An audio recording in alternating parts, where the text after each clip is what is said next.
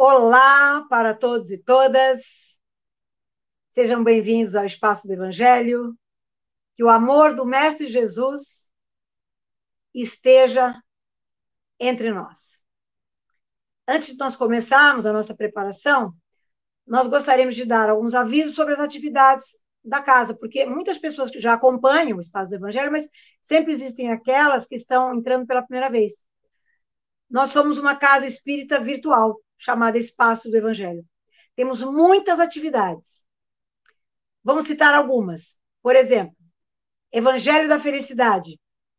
Todos os dias, às 8 horas da manhã, o nosso colega Minoru Ueda nos traz leituras de textos edificantes. Temos também uma atividade chamada Pergunte ao Espaço do Evangelho. Pelos canais competentes que estão no vídeo, estão na página, você faz uma pergunta ela é respondida toda quarta-feira ao meio-dia. Hoje, por exemplo, foi dia.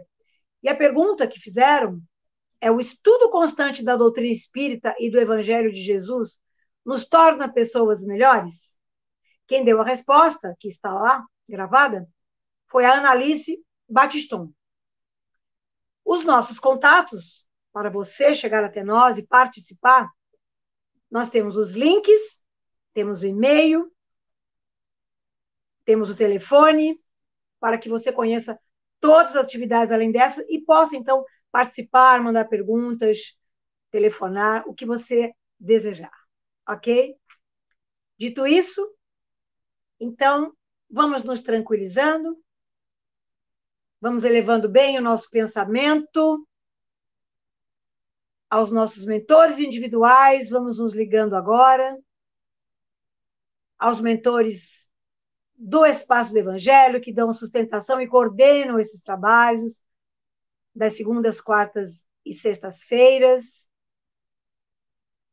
Vamos nos ligando a Ismael, que é o nosso mentor, o anjo evangelizador do nosso país. Com Ismael, chegamos até Maria, nossa mãe tão querida. Com Maria, chegamos ao Mestre Jesus, que é o motivo de estarmos aqui reunidos. Com Jesus, chegamos a Deus, nosso Pai. E assim, com a mente aberta, flexível e tranquila, vamos dizendo as palavras que o próprio Mestre Jesus nos ensinou. Pai nosso que estais no céu, santificado seja o vosso nome. Venha a nós o vosso reino. Seja feita a vossa vontade, assim na terra como no céu. O pão nosso de cada dia nos dai hoje, e perdoai as nossas dívidas, assim como nós perdoamos os nossos devedores. Não os deixeis cair em tentação, mas livrai-nos de todo mal. Que assim seja, graças a Deus, um ótimo evangelho para todos e todas. E vamos receber agora a nossa colega Leonora que fará o tema que lhe cabe no dia de hoje. Graças a Deus. Boa noite a todos. Sejam todos bem-vindos ao canal do Evangelho. E o Evangelho de hoje fala sobre as direções e os caminhos que tomamos no nosso dia a dia, aquelas uh, sugestões que vêm até nós, os caminhos que Jesus manda por mensagem a todos nós. E o apóstolo Paulo, quando se dirigia com os discípulos de Jesus para a Ásia, para todo lugar que ele se encaminhava, algo impedia. As estradas é, tinham barreiras, uh, locais impedidos, e ele diariamente tentava e nunca conseguia é, passar por aqueles locais, por aqueles caminhos, indo em direção à Ásia. Um belo dia, uma noite, né? O Paulo sonha, tem uma visão. E nessa visão aparece a ele um homem da Macedônia pedindo muito encarecidamente para que ele seguisse para lá, para esse local, para a Macedônia. porque estavam precisando muito da sua presença e do Evangelho de Jesus. Então, meus amigos, muitas vezes nós é, insistimos em seguir por um caminho, em uma direção, e não nos damos conta que não é por ali. Esse caminho está impedido. De alguma forma, Deus não está permitindo que nós cheguemos por lá. Chico Xavier, em suas frases, sempre nos alerta dizendo que Deus fecha uma porta e abre uma janela, que a felicidade não entra em portas fechadas. Sem dúvida alguma, muitas vezes nós estamos tão acostumados a olhar aquela porta fechada que nós não vemos a belíssima paisagem da janela bem ali ao lado, nos convidando a uma nova trajetória muitas vezes, oramos pedindo um caminho, uma direção, e ela só é dada pelo nosso Mestre Jesus. Ele sempre sabe o lugar certo aonde devemos levar o seu evangelho, mais do que isso, o nosso exemplo. E muitas vezes nos pegamos pensando em quantas voltas precisamos dar para realmente descobrir a direção exata em que nos levará ao caminho de Jesus e a seu Evangelho.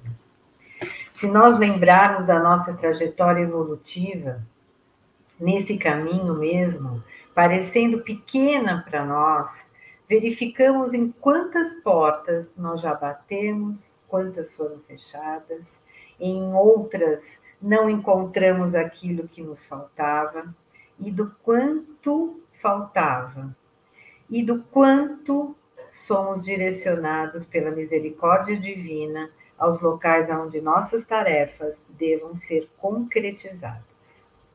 E que, mesmo na maioria das vezes, ainda não possuindo a mediunidade da vidência, recebemos pela nossa intuição o caminho a ser seguido, seja por intermédio de alguém, ou sugeridos pelo nosso mentor nas nossas orações, ou acordar quando repentinamente achamos, puxa, tive uma boa ideia.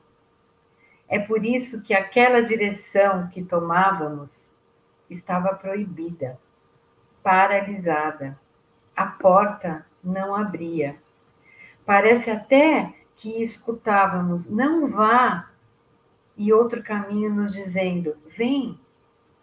Essa direção certeira vem quando somos seguidores de Jesus e das suas leis, seja em qual área da vida nos encontramos. Seja em nossas tarefas como trabalhadores de Jesus, seja em nossas tarefas rotineiras no lar e no trabalho. É importante estarmos sempre atentos a esses chamados, a esses lembretes de que caminho tomar, seguindo a direção de nosso Mestre Jesus, que nos instrui em Suas palavras, no orai e vigiai. Orando, estamos mais perto de Deus e da Sua proteção, e vigiando, estaremos atentos às tentações. Porque em nossa invigilância podemos ser levados por caminhos aonde encontraremos labirintos, precipícios, e até aquele oásis maravilhoso, nos convidando a encontrar a facilidade da prosperidade, do amor. Daí a importância de verificarmos a quem seguimos. Seguimos certamente a Jesus. Assim como na visão de Paulo, Deus estava chamando para Macedônia para ajudar, ou seja, para pregar o evangelho, Assim, algumas vezes, quando Deus nos chama, esse chamado muitas vezes é negativo, as portas se fecham, para quê? Para que outras se abram. É como se Deus nos desse algumas pistas de que aquele caminho não era o certo para nós, porque Ele nos ama e quer o melhor para nós. E mesmo perdidos no deserto, ele de alguma forma nos retira e nos abre os olhos de que aquele caminho não era da vontade de, de Deus e nos diz: volta, venha, segue-me. Garanto que a maioria de nós já escutou esse chamado. E Deus, soberanamente justo e bom, sabe qual é o nosso lugar, as pessoas certas, a hora certa, para exemplificar a Sua palavra, ensinar e aprender. Certamente já vivemos algo parecido em nossas vidas. Estávamos achando indo rumo à vontade de Deus. No entanto, barreiras se ergueram na nossa frente. Tudo começou a dar errado. Nessa hora, ao invés de pararmos e verificarmos se esse caminho está correto, ficamos chateados com Deus e dizemos: por que aquilo que parecia ser da vontade de Deus está dando errado? Faço tudo certo, me esforço, procuro estar dentro das leis do Cristo, da palavra de Deus. Por que esses caminhos estão bloqueados? Aquela estrada está com a passagem impedida e não nos damos conta de que se Deus não impedisse essa passagem, nós não iríamos retornar por conta própria, por nossa escolha. Ele sabe que sem a sua ajuda, nós estaríamos indo pelo caminho errado. Aí ele vem, como um pai, e ajuda nossos filhos, nos orientando a novos caminhos naquele emprego que nós insistimos em um determinado lugar e parece que dá errado. O namoro que parecia que era de Deus e chegou ao fim. O trabalho naquela casa de oração, naquele centro, enfim, naquele curso que achávamos que era o correto, Deus barrou e nos colocou em outro aquele curso que tentamos passar e parece que sempre dá tudo errado e não conseguimos entrar. É Deus fechando esses caminhos para abrir em outros lugares que seja da vontade dele, para crescermos e evoluirmos. Hoje podemos chorar e sofrer quando ele nos impede de fazer algo que achamos ser o melhor para nós. Mas a verdade é que nós não sabemos nem o que é melhor para nós. Quantas vezes nós já pedimos algo, achamos, achando que aquilo era o melhor e não acontece. E cá entre nós, ainda bem. Ele sim, Cristo sabe o que é melhor para nós. E se for preciso, ele vai barrar o caminho e não permitirá que sigamos adiante para um futuro que não seja o que ele planejou para a nossa vida. Aceitar a direção de Deus é a lição a ser aprendida. Orai e vigiai. Prestar atenção aos sinais, às placas, os avisos. Ficar atento aos fatos. Quando as coisas começarem a dar errado, nos perguntar: Será que Jesus está me barrando, impedindo o meu caminho para que eu possa ir em outra direção? Que Deus nos dê a graça para escolhermos sempre a Sua vontade, assim como na Sua oração, que seja feita a vossa vontade. E que o caminho mais curto seja sempre em direção ao Cristo que iremos tomar. Sem dúvida, Ele nos levará a direção correta. Que assim seja, graças a Deus. Muito obrigada, Eleonora, pelo tema que vocês nos trouxe, que possamos guardá-lo em nossos corações por toda a semana. Neste momento, então, vamos fazer as nossas vibrações num momento de gratidão, de agradecer pelo alimento espiritual que acabamos de receber. Vamos elevando bem o nosso pensamento, e vamos mentalizar nosso planeta girando harmoniosamente no universo, envolto em muita luz, na luz daquele que é o arquiteto e governador, o Mestre Jesus. Vamos vibrar por todos os países e seus dirigentes. Vamos vibrar pelo nosso país, pelo Brasil, e também por seus dirigentes, para que eles possam, de fato, compreender a linda e difícil missão que abraçaram. Vamos vibrar por todos os lares, vamos vibrar pela infância, pela juventude, pelos idosos, vamos vibrar pelas pessoas que sofrem do corpo e da alma, Vamos vibrar neste momento, tirar alguns segundos para vibrar por aquelas pessoas que nós sabemos precisam das nossas vibrações.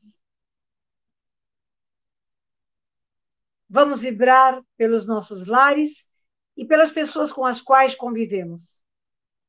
E finalmente vamos vibrar por nós mesmos, pedindo que possamos estudar mais, trabalhar mais, ter mais compaixão, mais gratidão e mais amor, para que possamos ser pessoas melhores um pouquinho a cada dia.